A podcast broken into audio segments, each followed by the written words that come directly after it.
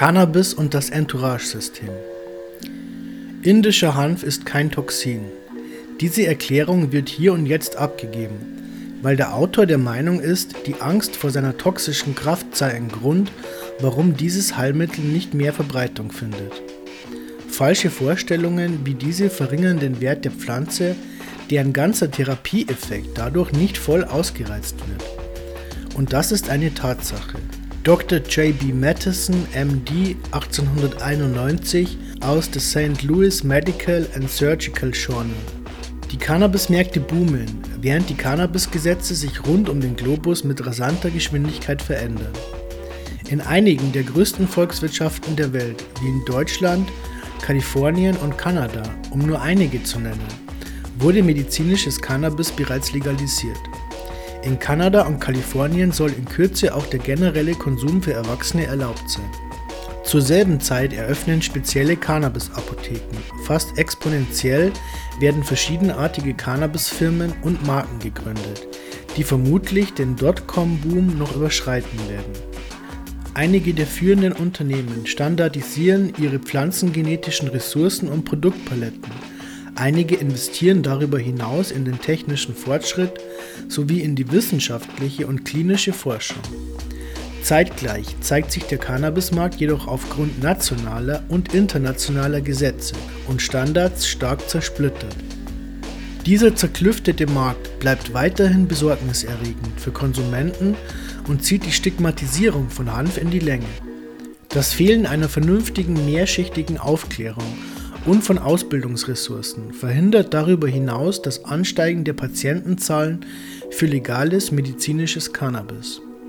Es liegt bei den Konsumenten, lokalen Apotheken und dem medizinischen Fachpersonal, die verschiedenen Produkte auf dem Markt zu entschlüsseln. Dabei hoffen diese immer wieder darauf, mit ihrer Wahl schließlich auf jegliche Regularien und Produktstandards einzuhalten.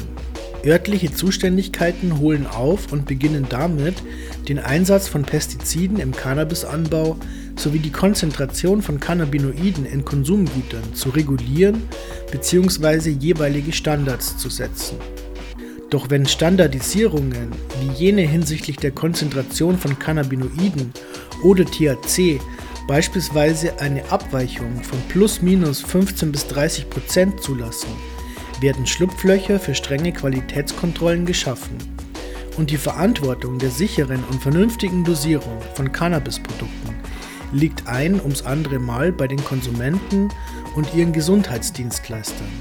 Der fragmentierte legale Cannabismarkt und das Fehlen leicht zugänglicher und relevanter Bildungsressourcen führt dazu, dass Ärzte ihren Patienten nur äußerst zurückhaltend legales medizinisches Cannabis verschreiben.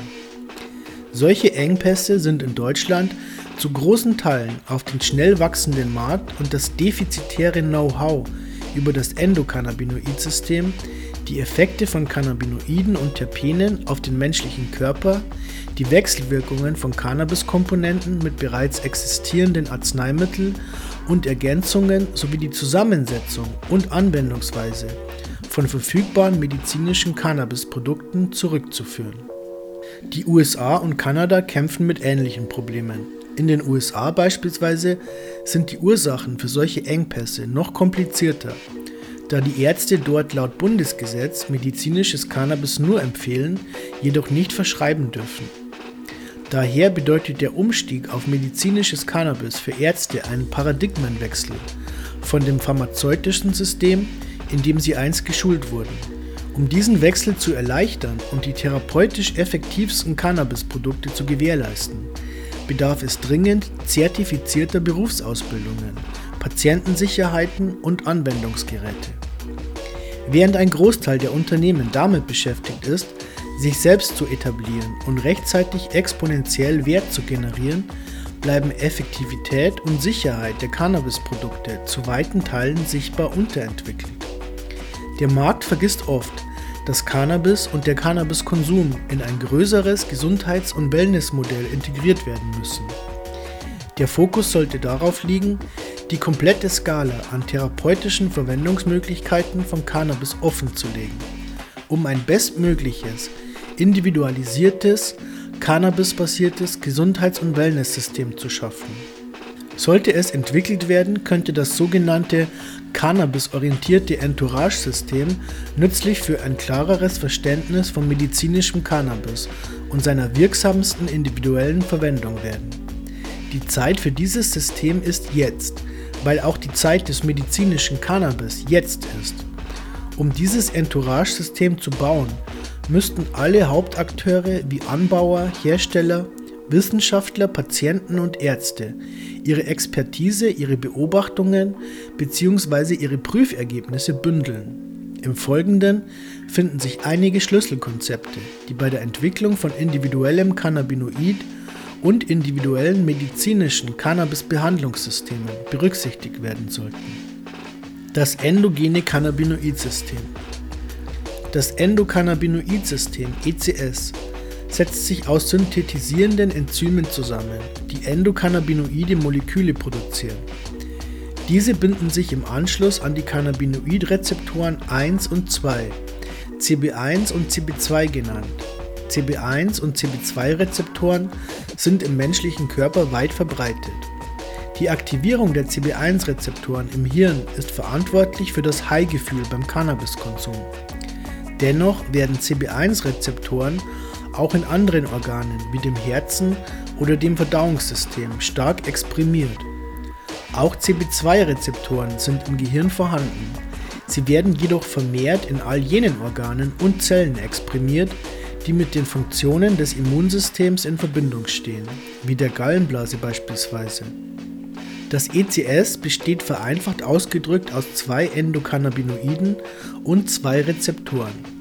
Es ist jedoch bei genauerer Betrachtung äußerst komplex, da es weit verbreitet agiert und seine Komponenten innerhalb verschiedenster Körperzellen, Organen und Systemen präsent sind. Als solches wird das ECS als das homöostatische Hauptsystem im Körper angesehen, das die neuronale Übertragung im Gehirn ausgleicht, die Immunabwehr aktiviert und entzündliche Prozesse reguliert. Ferner visieren Endokannabinoide, abgesehen von CB-Rezeptoren, auch zahlreiche andere Rezeptoren an, beispielsweise jene, die bei der Schmerzregulierung involviert sind, Vanilloid- und Glycinrezeptoren, oder welche die Übelkeit, Appetit und Stimmung steuern, Serotoninrezeptoren, und zudem solche, welche die Zelldifferenzierung wie auch den Lipidstoffwechsel anregen. Peroxisomen-proliferationsaktivierte Rezeptoren (PRAPs). Somit spielt das detaillierte Verständnis des Endokannabinoid-Systems und seiner Interaktionen mit anderen Hauptkörpersystemen eine äußerst wichtige Rolle innerhalb des Kontextes individueller Therapieformen. Zur Diversität von Cannabis-Chemovaren und sauren Cannabinoiden es wird angenommen, dass Cannabispflanzen über mehr als 1000 Moleküle verfügen. Die biologischen Aktivitäten von Hunderten davon sind bekannt. Der genetische Code von Cannabis ist auf die Produktion von maximal 35 bis 40 Prozent Phytocannabinoide limitiert. Aromatische Terpene, welche der Cannabispflanze ihre spezielle und unverwechselbare Duftnote geben, können dabei einige Prozentpunkte des gesamten Gewichts der Pflanze ausmachen. Cannabisterpene sind auf mehreren Ebenen einzigartig. Im Unterschied zu anderen Kräutern sind Cannabissorten auf genetischer Ebene höchst divers und exprimieren in verschiedenen Terpenen. Cannabis wird meist durch Rauchen und Vaporisation aufgenommen, wobei Millionen von Nutzern unterschiedliche Terpene inhalieren. Einige der Terpene im Cannabis und im Phytocannabinoid agieren biologisch komplementär, was ihnen ermöglicht, funktionelle Synergien einzugehen. Während des Wachstumszyklus fluktuiert die Konzentration verschiedener Cannabinoide und Terpene. Als Reaktion auf Stress beispielsweise, bei drastischen Temperatur- oder Windveränderungen, erhöht sich die Produktion von Terpenen, die für den Schutz vor Schädlingen und Eindringlingen zuständig sind. Somit verfügt die Cannabispflanze über ihre eigene komplexe chemische Entourage an molekularen Wechselwirkungen. Während einige davon vereinfachend und synergetisch agieren, bewirken andere hingegen entziehende biologische Effekte. Der chemische Output von Cannabissorten hängt von der Genetik, dem Wachstumszyklus, dem Nährboden, den Bedingungen in der Erde und im Wasser, Hydrokultur oder in der Luft Aeroponik, von der generellen Mikro- oder Makroumgebung der Pflanze sowie von ihrem Reifegrad ab.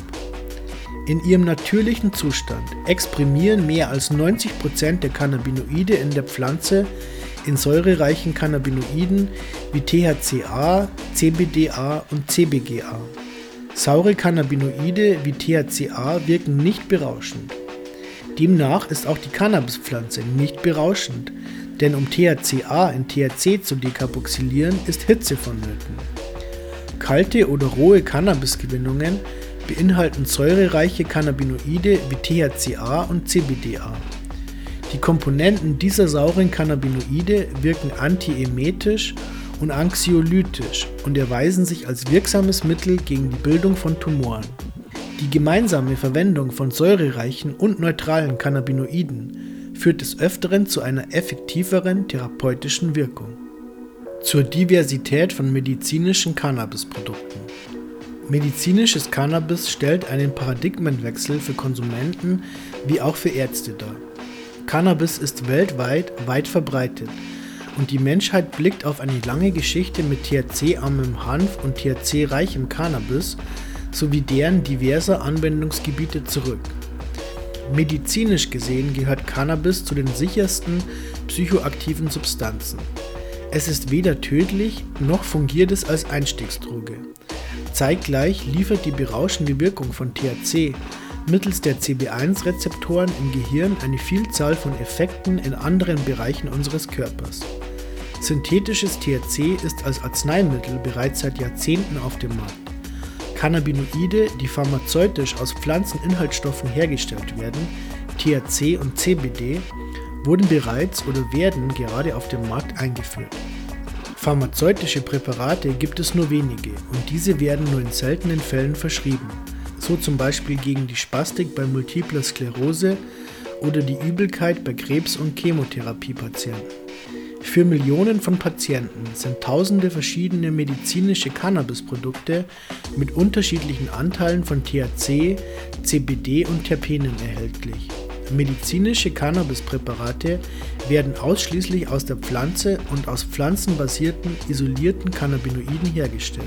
Leider werden diese Produkte nicht ausreichend klinische Evidenz liefern, um ihre Anwendung zu rechtfertigen.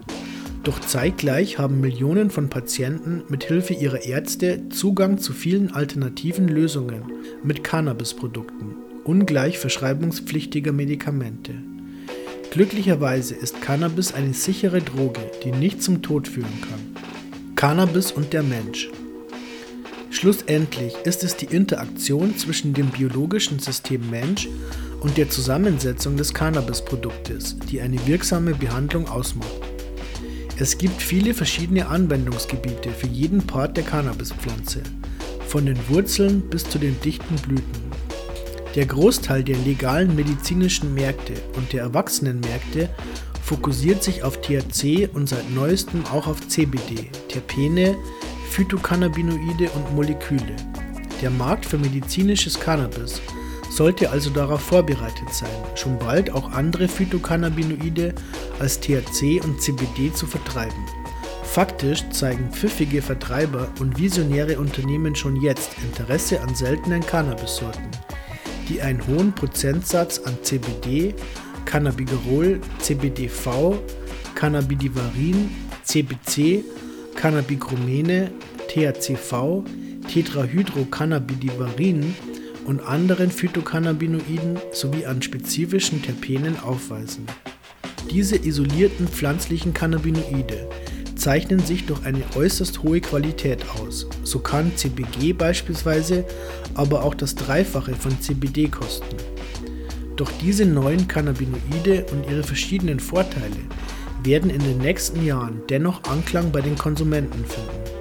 Wenn man von dem Entourage-Effekt bei Cannabis sprechen möchte, muss man zunächst die Hauptbestandteile der Pflanze verstehen. Fast jeder beginnt zunächst damit zu erkennen, dass Cannabis eine Vielzahl von Haupt- und Nebencannabinoiden enthält. Das Hauptcannabinoid THC wirkt berauschend und kann im Falle eines unverantwortlichen Konsums oder in zu hoher Konzentration zu Angststörungen und Panikattacken führen sowie des Weiteren das Risiko von Herzrhythmusstörungen und Herzinfarkten erhöhen. Doch wenn der THC-Konsum mittels CBD und anderen Elementen der Pflanze ausbalanciert wird, können die negativen Effekte des THCs verringert werden. CBD mindert beispielsweise Angst und Panik, indem es die CB1-Rezeptoren im Hirn beeinträchtigt und die Effekte des THC an diesem Rezeptor unter Kontrolle bringt. Darüber hinaus zeigt CBD eine höhere Bindungsaffinität zu Serotoninrezeptoren als zu CB-Rezeptoren, während die Serotoninübertragung eine wesentliche Rolle in der Kontrolle von Angst spielt. Auf diese Weise können Effekte, die den Synergien von Cannabinoiden entspringen, auf unseren Körper über dieselben Rezeptoren und Bahnen oder über die Aktivierung bestimmter komplementärer Körpersysteme wirken. Synergistische Entourage-Wechselwirkungen hängen auch von den Interaktionen zwischen Phytocannabinoiden und Terpenen ab, da einige der Terpene CB-Rezeptoren oder andere überlappende Bereiche des Cannabinoids ansteuern. Ein Teil der Molekülkombinationen kann zudem antagonistisch und sogar auf negative Weise reagieren. Zukünftige Beobachtungen und klinische Studien werden darstellen, wie aromatische Terpene wie Limonen, Pinen oder Geraniol, um nur einige zu nennen, mit Cannabinoiden interagieren, um somit zur individuell wirksamsten medizinischen Cannabisbehandlung zu führen. Eine individuelle Herangehensweise wird bei Cannabisprodukten zukünftig generell eine große Rolle spielen, da Cannabinoide und Terpene unterschiedlich metabolisiert werden und die Zusammensetzung eines jeden Endokannabinoidsystems verschieden ist. Insofern sollten Arzneimittelwechselwirkungen zwischen existierenden Medikamenten und bekannten Anwendungskomponenten von Cannabis im Detail in Erfahrung gebracht werden. Ärzte halten sich bei der Empfehlung von medizinischen Cannabisprodukten an die allgemeine Regel. Langsam anfangen, langsam weitermachen. Patienten sollten demnach die Aktivsubstanz zunächst in geringer Konzentration testen und die Effekte erst einige Zeit beobachten, bevor sie die Dosis gegebenenfalls erhöhen. Und schließlich bevorzugt jeder eine eigene Geruchskombination in seinem Umfeld. Es sind dies die Gerüche und Aromen, mit denen wir uns selbst täglich umgeben. Von kosmetischen Produkten und Düften über Getränke und Speisen bis zu einem Lavendel- oder Zitrusduft oder einem Rosen- oder Pfefferminzaroma. Doch dabei handelt es sich nicht einfach nur um Duftstoffe. Diese Gerüche und Geschmacksrichtungen beeinflussen unser Gehirn, unsere Stimmung und unser Wohlbefinden. Bei der Wahl bestimmter Cannabissorten oder Produkte kann die alltägliche Geruchskombination dem Konsumenten Informationen über ein bevorzugtes Cannabisaroma liefern, das durch die chemische Zusammenstellung der biologischen Wirkstoffe zustande kommt. Mit Sicherheit bedarf es viel Zeit und konzentrierter Anstrengung, um eine nutzerfreundliche Entourage im cannabinoiden Gesundheits- und Wellnesssystem zu erschaffen. Bis es soweit ist, werden Fortbildungsmaßnahmen über gezielte Bestandteile der Cannabispflanze, den Kombinationseffekt von Cannabis, die Zusammenstellungen von Cannabisprodukten und deren Verwendung einen sicheren, wirksamen und beaufsichtigten Konsum des Allheilmittels medizinische Cannabisprodukte gewährleisten können und darüber hinaus den Erfolg der Cannabisindustrie herbeiführen.